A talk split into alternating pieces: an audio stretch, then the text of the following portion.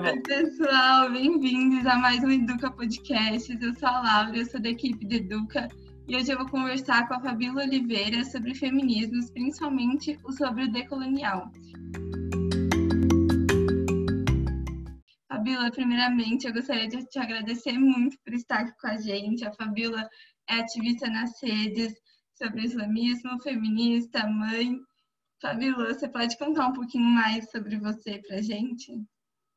Claro. Bom, é, meu nome é Fabiola Oliveira, né? Então, eu sou muçulmana, é, uso as redes sociais para falar um pouquinho de feminismo. Eu também falo sobre o Islã, né? A espiritualidade islâmica, o qual as pessoas mal conhecem, né? E aproveito também e falo um pouquinho da, da minha maternagem, né? De como eu lido ali com a criação dos meninos, né? Numa criação sempre antimachista, antirracista, pelo menos tento sempre passar isso para eles, né? Uh, numa sociedade que, que existe tão, tantos problemas, né? Uh, com racismo estrutural, com machismo, então é, eu falo um pouquinho sobre isso também. É, tudo é, conforme dialogando ali com a minha religião mesmo, então nada é diferente do que a minha religião já representa mesmo. Então é isso que eu faço. Sou professora também, mas no momento estou ali é, na, na, na, criação dos meninos mesmo, né? Nesse, nesse, nesse contexto pandêmico. Uh, então tá, tá bem pesado, né, nessas, nesses tempos, mas estamos aí. Então, fazendo esse trabalho na internet, educando as pessoas, né, a favor da, de levar esse conhecimento, a informação, né, num país que mal sabe do Islã e dos muçulmanos. Com certeza, esse contexto está muito pesado, mas conteúdos como o seu realmente, assim, ajudam muito nesse momento a dar alguma esperança na humanidade. Ai, que bom. e aí, para a gente começar a conversa, é, eu queria que você explicasse um pouco qual que é a importância da gente falar sobre feminismos, né? E não feminismo no singular. Sim. É, é, muito importante quando a gente começa a falar sobre é, né, o movimento, a gente precisa levar em consideração todas as mulheres, né? Então, cada mulher ela vem trazer uma pauta de luta, cada mulher com a sua realidade, né? Com a sua experiência, a sua história, é, carregando o seu valor, né? Enquanto é, em contexto cultural, na sua crença. Então, por isso a gente precisa falar no plural mesmo, feminismos, né? Então, o feminismo ele não pode, né, em nome de luta das, da, em nome da luta das mulheres, não pode ter uma ideologia única, um pensamento único. Uh, então, é preciso usar, se comprometer com a interseccionalidade e expandir, né, ampliar essas vozes, né, de mulheres uh, para realmente barrar o né, o, o patriarcado, o machismo, enfim. Então, se a gente pensar uh, que é sobre, né, o, o movimento feminista é sobre o direito das mulheres, então que todas tenham seus direitos, né? Se a gente pensar também que o patriarcado ele é universal, então ele está em todos, todas as sociedades. Então o machismo ele está presente em todas as sociedades. Então a misoginia, enfim, todas essas opressões estão de fato na sociedade é, então, precisamos dialogar com todas as mulheres, né? E aí eu faço um recorte também sobre o feminismo decolonial, já que eu uso lenço, né, é, o hijab, né, uma, um nome popular, né, que a gente conhece como lenço islâmico, as pessoas me veem na sociedade, né, uh, como uma mulher estrangeira. Então eu preciso, é, de fato, trazer essa, esse, né, o feminismo decolonial que vai dialogar, vai levar em consideração os processos de invasão, de colonização. Então, as discussões é além de gênero, né? As discussões é além de gênero, também é, não só em questões raciais, que também são muito importantes, mas também em questões de dominação, né? Porque a gente tem que levar em consideração que a dominação não é só a masculina, e sim povos em cima do outro, né? Então, a partir do momento que as muçulmanas é lida socialmente que elas são oprimidas por conta uh, de um lenço, por conta da vestimenta ou por conta da religião, sem levar em consideração os processos, uh, é, como eu tinha falado, né, de invasão, de colonização, a política, né, dos países. é, a gente acaba silenciando essas mulheres, né? E, e daí eu sempre falo que é preciso é, ouvir né, as muçulmanas, é preciso dar essa escuta para as muçulmanas. E se a gente dá essa abertura, a gente vai ver que a religião não é o problema. O lenço na nossa cabeça não é o problema. O problema mesmo é social. O problema está ali é, nas estruturas sociais que todas as, que, que, que é igual todas as sociedades. A construção machista que vem muito antes, uh, até mesmo né, do, do Islã, se a gente considerar que a revelação uh, que a revelação corânica, né, a qual a gente segue, ela veio no século VII, a gente percebe que as sociedades já estavam bem consolidadas. Então a gente é, observa que já existia o machismo, então a religião islâmica ela não trouxe o machismo, né? Então o Alcorão não falou sobre o machismo, isso já estava uh, nas sociedades. E é muito importante, né, já é, engatando ali no outro feminismo, que é o feminismo islâmico, que as mulheres muçulmanas elas reivindicam, é realmente uma leitura uh, é, fidedigna né, do, do, do Corão, né, é, levando em consideração o que Deus de fato falou no Alcorão e, e sem a interpretação né, de, de, de, homens, uma interpretação machista, levando em consideração a estrutura que já existia, né, essa estrutura do, do patriarcado, essa estrutura machista, que uh, muitas interpretações uh, fizeram, né, por conta dessa estrutura, ser mudado um pouquinho. Então, as feministas islâmicas, elas pedem é, que realmente seja uma, uma leitura, uma releitura, né, no caso, para que observe de fato o que, que a orientação divina fala. E aí foi visto que uh, em muitas, né, o Alcorão, na verdade, ele é um livro que uh, não, não faz distinção de gênero, não há a hierarquização, a inferiorização da mulher, por exemplo. Então, é, dialoga muito sobre justiça social e é o que o feminismo ele fala, né? Ele fala sobre essa justiça, essa equidade de gênero que precisa ser presente na sociedade. E o, Corão, ele fala sobre isso. Então, uh, se a gente considerar que a revelação foi no século VII, é, ele foi muito revolucionário a partir do momento que colocou a mulher e o homem na mesma posição. E quando eu falo isso, até mesmo na é, levando em consideração a religião mesmo, no sentido de todas as práticas foram colocadas para homens e mulheres. Então, se os homens jejuam, as mulheres vão jejuar. Se as mulheres praticam a oração cinco vezes ao dia, os homens também vão fazer.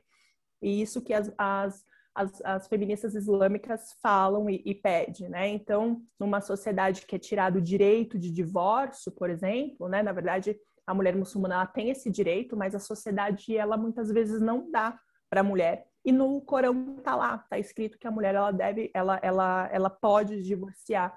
Então, pode trabalhar, pode ter acesso à educação, enfim, vários outros direitos que, infelizmente, em algumas sociedades muçulmanas, isso é tirado delas. Então, é sobre isso que eu venho trazer, é sobre isso que eu quero dialogar e dizer que o lenço não é o problema. Então, que a gente pudesse um pouco parar de ter essa obsessão com os nossos corpos e as nossas vestimentas, porque aí a gente está realmente seguindo um modelo patriarcal e não está é, de, de fato preocupado com a vida dessas mulheres. Com certeza. E retomando uma questão que você falou um pouco no começo da sua fala sobre a opressão de povos, é, eu acho que é muito importante a gente problematizar o feminismo eurocêntrico, né, que constrói uma visão exatamente colonialista desse movimento e oprime muitas outras mulheres dentro disso. E eu gostaria que você explicasse um pouco mais o que, que é esse tal de eurocentrismo e desenvolver essa relação entre como um feminismo que, teoricamente, está lutando por uma libertação e pelo direito das mulheres consegue oprimir outras pessoas durante esse caminho. Sim, é a questão é, do, do eurocentrismo é, é, é quando a gente uh, pensa que a Europa é o centro de tudo, né, da civilização, dos valores, de crenças, onde ela ela tem a dominação de tudo isso. Então, tudo que vem da Europa é muito aceito, é muito verdadeiro, é muito legítimo, genuíno. E é muito é muito moderno, é muito cool, né? Assim, uh, tudo que vem da Europa, né? Então a gente tem isso muito enraizado na construção do nosso país, até mesmo, né, de, levando em consideração até mesmo uh, os processos de colonização aqui. Uh, Brasil colônia fez essa, eh, né, colocou na nossa cabeça que a Europa ela veio trazer muitas coisas boas, quando na verdade só veio trazer destruição, só veio matar os povos originários, só veio roubar, enfim. Então, é, aconteceu muita coisa uh, nisso. Então a gente tem essa, essa, essa visão do colonizador é muito forte, né? Colocando sempre como a Europa, ah, eu venho trazer a paz, eu venho trazer a democracia, quando na verdade não, ele vem trazer destruição mesmo, o totalitarismo, o autoritarismo e todas essas formas de oprimir as pessoas que são diferentes ali uh, daquele modelo que eles colocam, né? Então, até mesmo inclusive o racismo, né? Então, quando a gente é, tem esse olhar, a gente tende a pensar que tudo que sai da Europa é, são povos subalternos, são povos coitados, são povos que uh, é, né, precisa dessa salvação da Europa, né, precisa de um salvador branco para ir retirar eles ali do, da lama, né? Então, é, quando a gente observa uh, os povos árabes e muçulmanos, o povo do, do, do, Oriente em geral, a gente sempre tem essa tendência de achar que é um povo subalterno, né? Então, é essa divisão, né? É esse olhar, essa visão que a gente tem uh, quando a gente tem muito enraizado a visão eurocêntrica, né? Então, até mesmo ah, voltando para o movimento feminista, a gente tende a achar que o feminismo surgiu na Europa, né, onde as mulheres elas começaram a reivindicar direitos na Europa, quando na verdade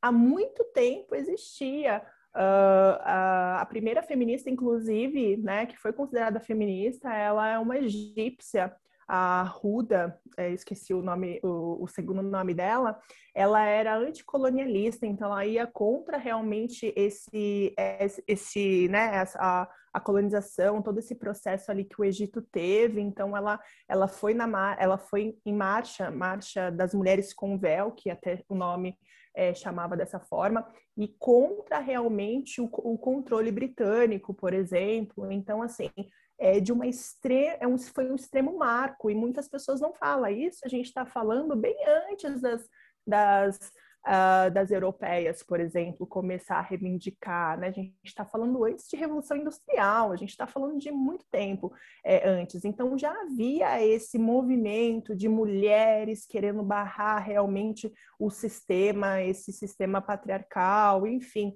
é, só que muitas vezes não é falado, né? Então, muitas vezes é, é, não dá esse espaço de fato para que é, fure um pouco essa bolha eurocêntrica, né?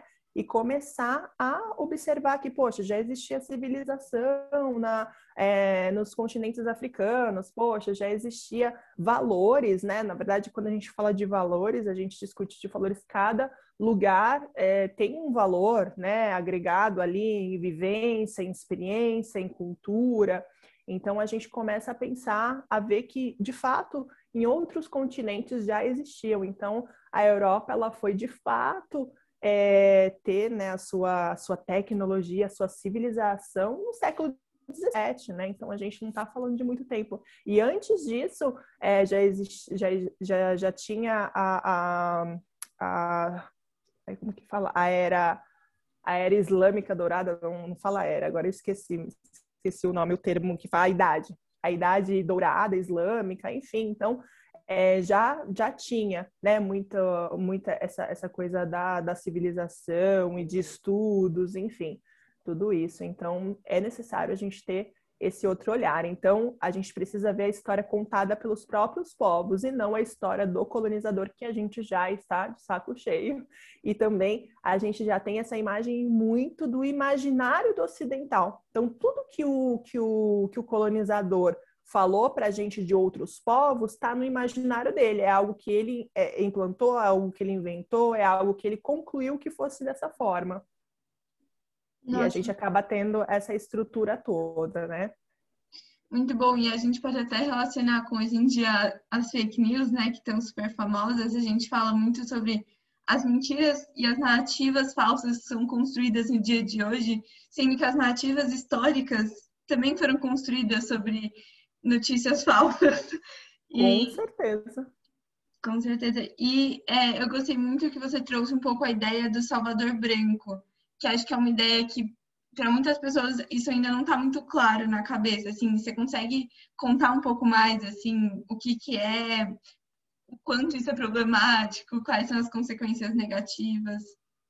Sim, é, eu não tenho como falar sobre isso se eu não citar orientalismo, né? O que o Eduardo Said ele sempre fala uh, que o orientalismo é isso, né? O, o Oriente ele sempre está na mão do Ocidente. O Ocidente ele vai julgar o que de fato é o, o Oriente, os povos, né?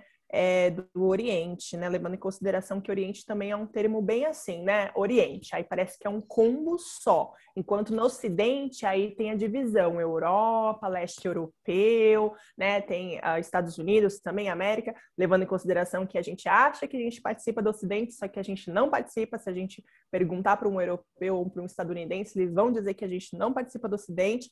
Então, é, isso tudo é muito importante a gente é, saber, né? Então, o Oriente não é um combo só, um país, dois países, né? Então, a sociedade islâmica, né, países majoritariamente muçulmanos, não é Arábia Saudita, Irã e Afeganistão, não são três, né? São mais de 50 países. Então, a gente tem que pensar que o Oriente é um todo, assim, né? Existem os, o continente africano, a Ásia, o Oriente Médio, né? Então, regiões do Magre, na, do norte da África. Então, assim, é muita gente, né? Então, a gente não pode colocar como é algo, né? Pum, é um só, né? Então, é um combo só. É muito desonesto a gente pensar assim. Então, quando a gente é, é, começa a entender o orientalismo, que o Eduardo Said ele sempre vem trazer, é essa questão, né, de que o Oriente ele fica só naquele determinado é, é, combo ali que eu falei, e aí o Ocidente vai julgar o que, que ele é. Né? Então, é, é esse julgamento do Ocidente que seria essa redenção que a gente precisaria, né? no caso, esses povos subalternos, esses bárbaros, né? Os árabes são bárbaros, né? Vivem camelos em desertos somente, né?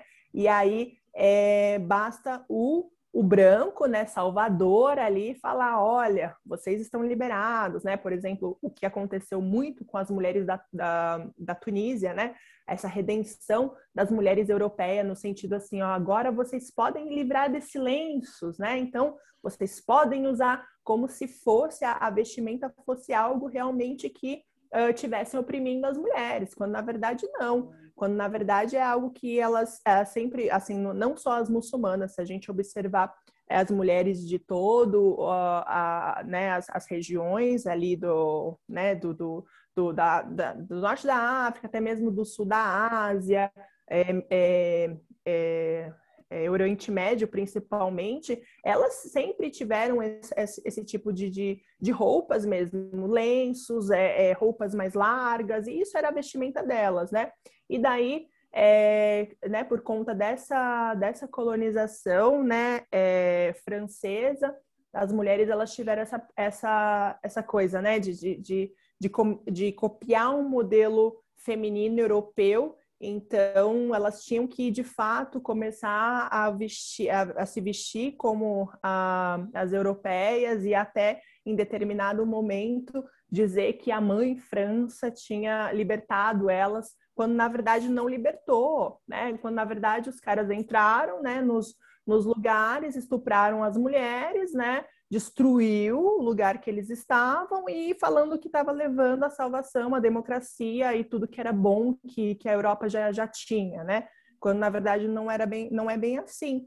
Então, quando a gente uh, fala dessa, dessa salvação branca, né, do Salvador branco, é isso. E hoje, ainda a África, ela, ela tem muito disso ainda, né? Muitas pessoas vão lá no sentido de, de, de ir como missão, levar uma missão para lá, né? E, e, existe isso, tanto que tem até uma campanha muito forte num perfil que eles colocam assim, ó, no white savers, ou seja, é, não, não queremos, né, não, sem, sem é, salvador brancos por aqui, porque de fato eles vão é, levar uma ideologia que é deles, que pertence a eles, né, uma, um valor deles é, um, é algo... Uh, o, o, a visão de mundo que eles têm é totalmente europeu e colocar em outros povos que dialogam de outra forma, é, eu considero isso que é um, é um etnocídio, na verdade, né? Quando, na verdade, você está acabando com uma cultura, acabando com uma crença, uh,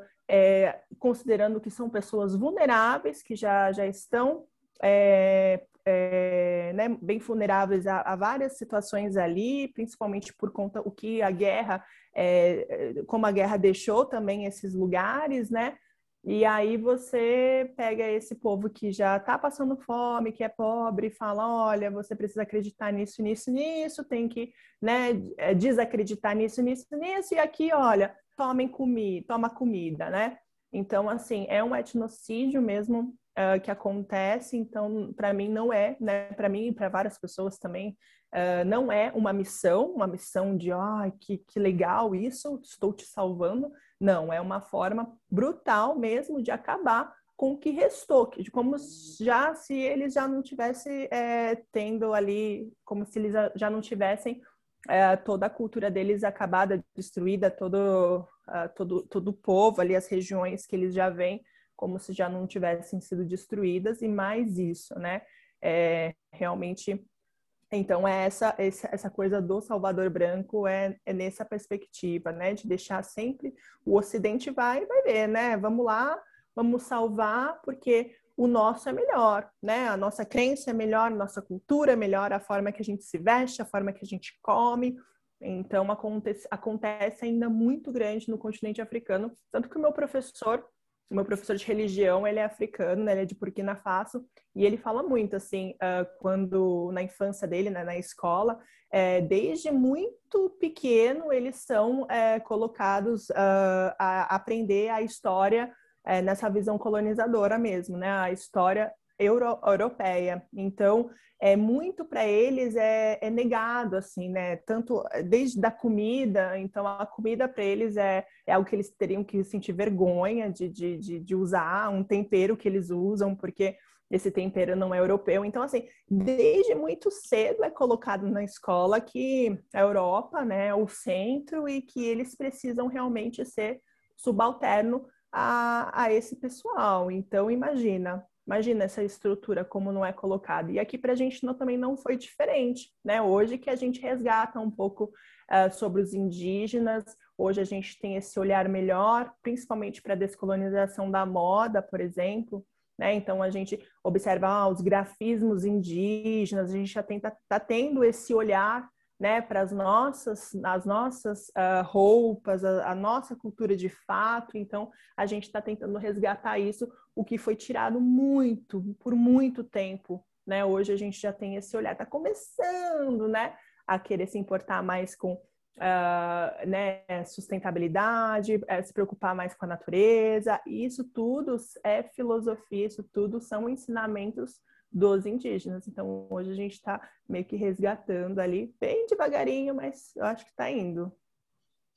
Com certeza, é, é muito violento esse processo, né? E é muito difícil até começar a conversar sobre isso, porque muitos passam muito resistentes a essa conversa, porque querem manter o privilégio, querem manter essa ideia, porque é positiva para as grandes marcas de roupa, é positiva que a gente mantenha essa ideia.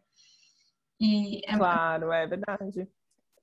É, assim, até a gente considerar que nós somos, né, povos é, privilegiados, racistas, por exemplo, né, e os homens considerar que eles sempre foram machistas, né, na, na sua estrutura ali, é muito difícil, né? Então, por isso que alguns movimentos é sempre negados, anulados, principalmente você se considerar uma feminista hoje, imagina, uma, uma feminista já é difícil, uma, uma feminista muçulmana aí piorou de vez, né? E mãe, que é totalmente invisibilizada, né? Que é totalmente colocada como pronto, agora você só vai ser mãe, você não pode ser outra coisa. Se quiser sair com as amigas, você não ama seus filhos. Então, é bem assim que é colocada a mulher, né? Então, imagina uh, como que aquela pessoa, até ela, ela falar, ah, não, realmente, nossa, eu, eu só tive essa, essa educação no olhar colonizador, realmente eu sou privilegiado, eu sou branco privilegiado, né, eu sou racista em potencial e tal. Então, assim, né, é muito difícil mesmo. Então,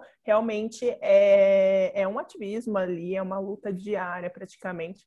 Mas é muito bom quando a gente começa a, a plantar uma sementinha, né? A gente começa a colocar ali algumas inquietações ali, né? A, gente, a pessoa fica meio, começa a ficar perturbada e começa de fato a querer mudar, a querer ter essa escuta que eu acho que é ótimo, né? A gente escutar de outras pessoas, começar a quebrar algumas estruturas, acho que é realmente muito enriquecedor, assim. Com certeza. E trazendo esse ponto, né, da escuta, é, como narrativas alternativas desse feminismo eurocêntrico, tem outras vozes falando, né, que você já começou a falar na primeira pergunta do feminismo decolonial, do feminismo islâmico, são dois movimentos que são muito presentes, né, no seu ativismo e é, e é muito bonito o jeito que você fala desses dois e você junta esses dois movimentos dentro da sua vida. E eu queria que você comentasse um pouco um pouco desenvolvesse mais a ideia que você trouxe no começo, né, do que seria cada um deles e quais são as semelhanças, quais são as diferenças entre os dois e como realmente você trouxe os dois em união, assim, em um som só, assim. Sim. É, na verdade, eu falo sobre o feminismo islâmico, mas eu não me considero uma feminista islâmica porque eu não estou numa sociedade de fato islâmica. Então, é, eu estou num lugar privilegiado, né, onde é, eu não preciso ali é, lutar com uma comunidade muçulmana e resgatar do, do Corão, né, direitos que já foi me dados e que, e que a sociedade tirou. Eu não estou nesse contexto, então eu me considero feminista e feminista interseccional e que eu venho trazer o decolonial para que as pessoas comecem a pensar né, a, a, repensar, na verdade, o feminismo. Porque se a gente não repensa o feminismo, a gente vai caindo na, nas armadilhas do patriarcado novamente, o que acontece muito. Né? Então, quando a gente fala de empoderamento feminino, é, as mulheres nem estão empoderadas, parece que o termo já está indo embora, e as pessoas nem se, as mulheres nem se empoderaram ainda.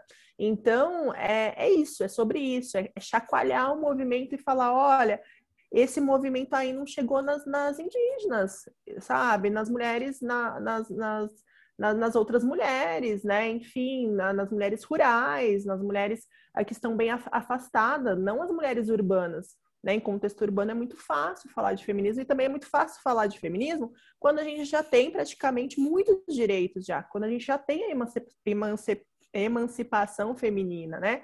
Então a gente de fato precisa é, expandir isso e pensar em todas as outras mulheres, né? Então eu sempre é, falo isso, né? É, o feminismo decolonial sempre falo para para as pessoas ler a Françoise Verges, que ela que ela traz esse o feminismo decolonial no livro dela. E, e, ela retrata muito sobre as muçulmanas, ela fala muito, ela considera muito o feminismo civilizatório.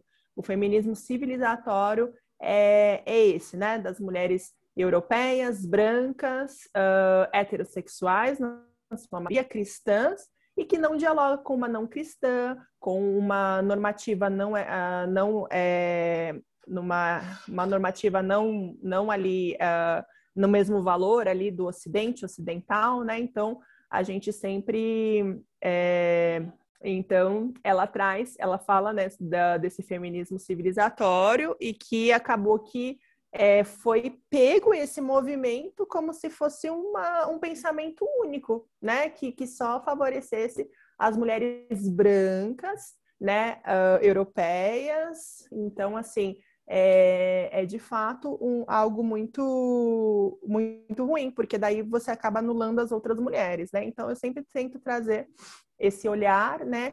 E, e que é muito difícil, porque no próprio movimento as mulheres uh, que se dizem feministas, inclusive, elas não querem escutar. Então elas ficam, ah, mas como assim? Você vem falando que é feminista é, com, esse, com, com, com essa roupa, né? com essa religião, achando que a religião é o problema, sendo que não leva em consideração a sociedade, não leva em consideração que quem estava ali na frente sempre, é, é, sempre foram uh, uh, uma elite masculina, sempre foram homens, inclusive até hoje homens é, estão na frente, ainda principalmente aqui na política brasileira, a representação feminina é bem pouco, então é, é, sobre isso que a gente tem que falar, sabe? Então, enquanto uma, uma mulher é, vê que a outra não deve ser feminista porque ela é de religião tal ou porque ela é de, de, de, de cultura tal, cara, a gente ainda vai estar tá seguindo, favorecendo muito esse patriarcado, é, é, sabe, a ganhar força e a gente não vai sair dali, entendeu? Então, é sobre tudo isso. A gente precisa é, pensar em todas as mulheres e como que o movimento é, vai atingir a todas, vai favorecer todas, levando em consideração que todas estão num, uh, numa, num modelo uh, patriarcal, não tem como fugir disso, e é isso que a gente precisa focar. Né? Então, quando a gente fala de empoderamento feminino, a gente precisa pensar em todas as mulheres, né? Principalmente as mulheres pretas, por exemplo, que tiveram sempre os seus corpos hipersexualizados. Então, como que elas vão começar a, a, a de novo cair nessa armadilha do patriarcado, que é expor o seu corpo, né? Então, quanto mais as mulheres pretas se expõem o corpo delas nessa hipersexualização, é que o, o, o, que os homens querem mesmo, o que esse sistema sempre quis, entendeu? Então, não é da mesma forma. Então, uma branca se expondo e uma, uma preta se expondo, né, no sentido de mostrar o seu corpo, é diferente a sexualização ali. Então, a gente precisa pensar sobre isso. O que é empoderamento feminino? É o coletivo. Então, a gente não pode achar que, ah, porque ela fez isso, ah, porque. Né? Então, porque sempre vai favorecer aquele corpo magro, branco, padrão, então ali tá tudo bem. E aí, quando uma outra mulher faz dessa forma, é, não, não tá tudo bem, né?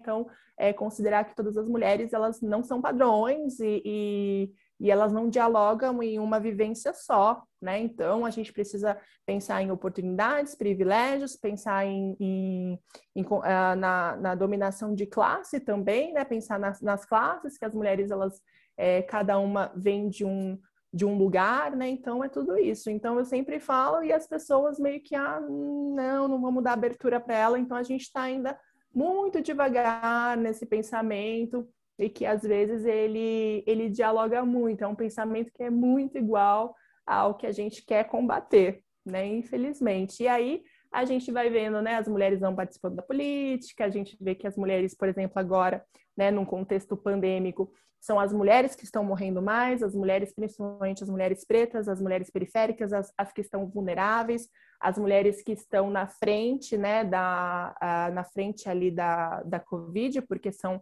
as profissionais da saúde, na maioria são mulheres, né, considerando enfermeiras, então é elas que estão morrendo, somos nós que estamos morrendo. Então, assim, mais uma vez, nós estamos ali é, lutando muito, né, contra isso tudo, contra uh, todo, toda essa, essa opressão que a gente vive e, e a gente tem que, que, observar né, se o governo, ele de fato, é, estão pelas mulheres ou contra as mulheres, por exemplo. Né? O que a gente vê é um cenário totalmente contra as mulheres. Então, não tem como ficar falando de mulher, né? A mulher de lá, né? Essa mulher de lá, assim, me apavora, porque parece que o lá é um país só, né? O lá é o país muçulmano, né? Então, os mais de 50 países muçulmanos estão nesse lá.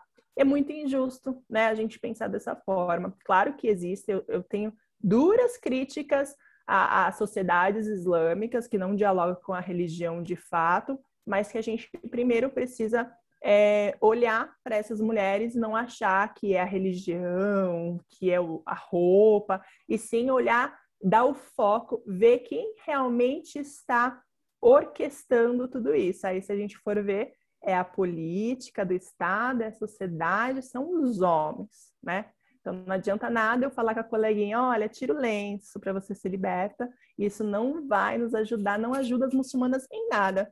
Então, é, precisamos parar de ter essa obsessão, né? A obsessão americana com os nossos lenços é a obsessão de outros uh, do nosso país também, né? Então, existe uma obsessão muito grande com os lenços das mulheres muçulmanas, achando que uh, é isso que é o problema, enquanto na verdade isso não é o problema. Então, é realmente observar uh, além, né? O foco realmente, onde é.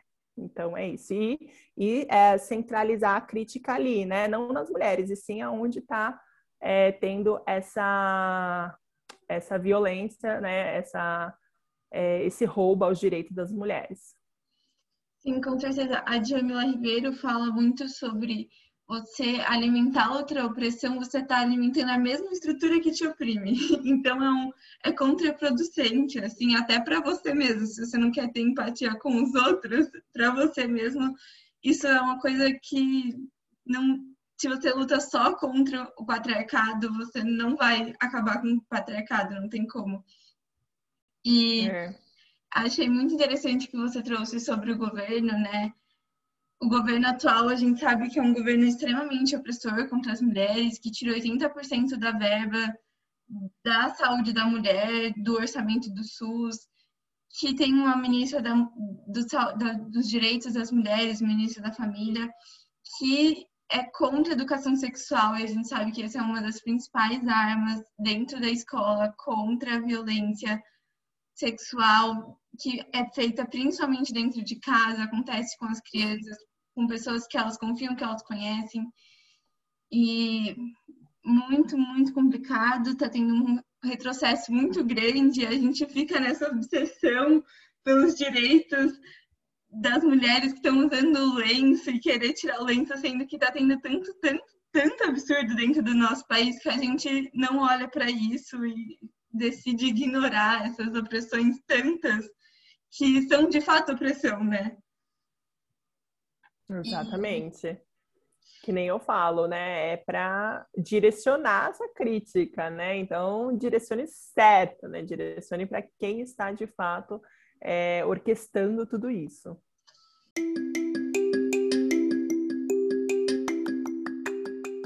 Com certeza, Fabiola. Muito, muito obrigada por todos os ensinamentos até aqui.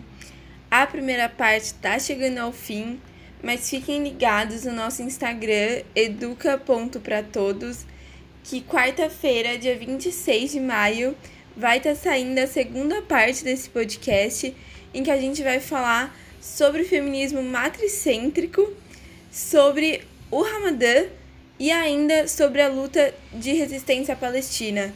Então fiquem ligados e até a próxima!